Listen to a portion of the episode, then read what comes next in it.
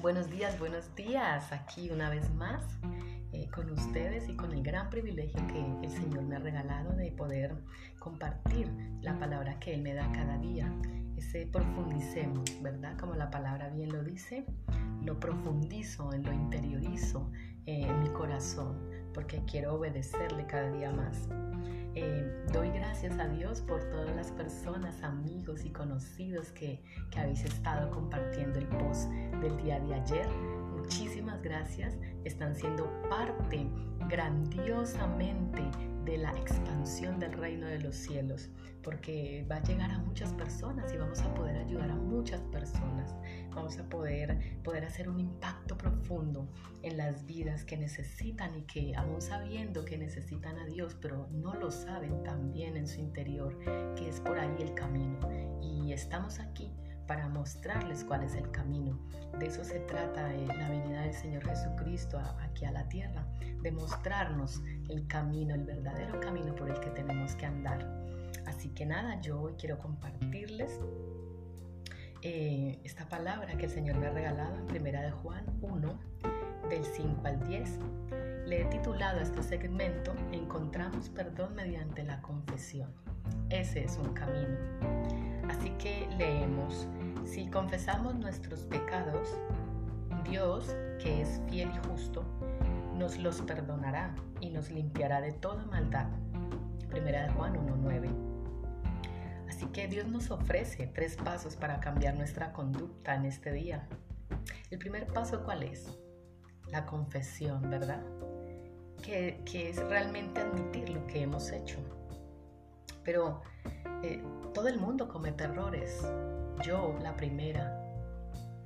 Pero el día de hoy, en, este tiempo, por decirlo más generalizado a nivel mundial, hay, una epidemia de, de gente en el mundo que no quiere admitir que hicieron algo mal. Dios nos dice que todo lo que tenemos que hacer es confesar nuestros pecados. Dice, y Él nos perdonará y purificará. La confesión significa admitir la verdad en nosotros mismos primero, luego a Dios y después quizás a alguien que pudo eh, pues resultar herido por causa de, nuestro pecado, ¿verdad? De nuestro enojo, de, de una mala mirada, de una mala actitud. Así que a veces necesitamos confesar a Dios frente a otra persona que pueda interceder por nosotros y ayudarnos a sacar esos errores de nuestro corazón.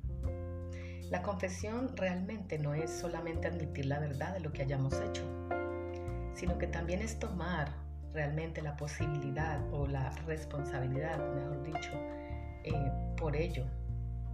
Es reconocer que hemos hecho algunas cosas malas. Puede parecer una tarea monumental, pero vale la pena el esfuerzo, ¿saben? La confesión es una de las mejores cosas que puede hacer por usted mismo. ¿Por qué? Porque limpia su corazón al deshacerse de esa carga, como bien lo decía ayer en el post anterior, esas cargas de culpa. Y al liberarse de esa carga, le hace un espacio para el perdón total de Dios. El segundo paso, ¿cuál es?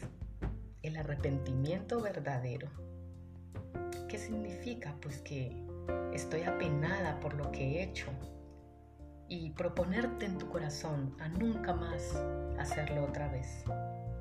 No confesamos los pecados con la intención de limpiar el récord y luego continuar con la misma conducta pecaminosa, sabiendo que podemos confesarlo una y otra vez. No es el arrepentimiento como, como si fuera un hobby, ¿verdad? Como, vale, tengo un Dios que me ama, es muy bueno y siempre me va a perdonar, así que lo hago una y otra vez y, y no pasa nada. Pues no, ese no es el verdadero arrepentimiento del que yo le hablo hoy.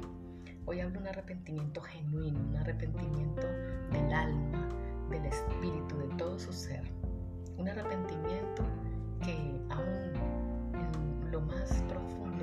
llorar, le hace quebrantarse profundamente.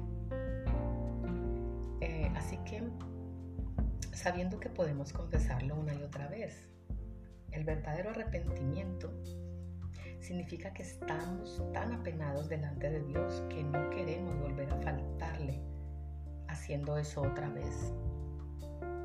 El tercer paso es pedir perdón para que podamos ser limpios liberados de las consecuencias de lo que hicimos. Porque Juan no dijo, no lo dijo. Si suplicamos y clamamos con todo nuestro corazón, entonces Dios nos perdonará. No, eso no lo dijo. Él dijo que el perdón de Dios fluye libremente en el momento en que sencillamente se lo pedimos. Es muy sencillo, ¿lo ves?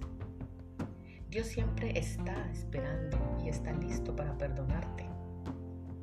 Esta palabra quiero que te quede ahí, en todo tu mente, en todo tu corazón. La voy a repetir. Dios siempre está esperando y listo para perdonar. No tiene que ser coaccionado o persuadido. Él quiere que vivamos libres de culpa, libres de culpa y de vergüenza, porque la culpa y la vergüenza solo la usa Satanás, porque Él quiere que estemos siempre avergonzados y sabe que esta es un arma poderosa para que nosotros no podamos avanzar, para que no podamos venir a Dios, para que no podamos pensar en que hay una nueva oportunidad, en que hay un nuevo comienzo en nuestras vidas. Y esto trae un estancamiento.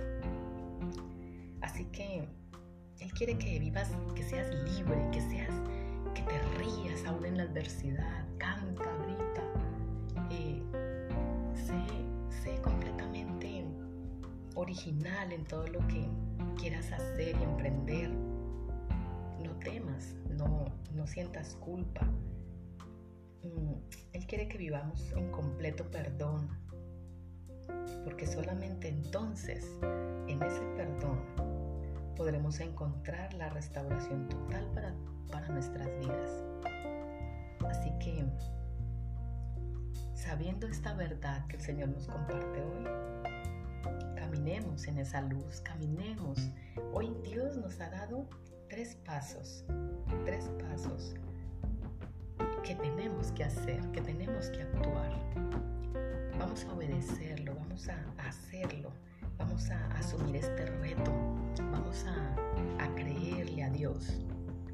Yo te invito para que en esta mañana tu corazón se rinda delante de Dios, de tu Padre, de tu Creador y confiésale todos tus pecados. Confiésale con toda sinceridad, sinceridad, sé genuino, sé honesto con el Señor. Aunque no lo seas, sabes bien que Él mira toda la tierra, contempla toda la tierra, cada rinconcito. Sabe porque Él es omnipotente, omnisciente, omnipresente. Recuerde que todo el mundo cometemos errores. Recuerde que no somos perfectos porque solamente seremos perfectos el día de su venida. Hasta ese entonces seremos perfectos porque Él nos perfeccionará. Así que si de continuo ya, ya sé que cada día es un reto eh, en esforzarme para hacerla mejor y para, para sentirme y aceptar ese perdón del Padre y sentirlo y vivirlo, entonces, ¿qué voy a perder yo si, si de verdad creo en el Señor y en su palabra? No podemos perder nada, su palabra no vuelve vacía, su palabra es fiel y verdadera. Y si Él te dice que estás absuelto de tus culpas, de tus pecados, de tus vergüenzas, pues lo ha dicho el gran yo soy, el creador, el creador tuyo, al que tú un día le vas a rendir cuentas.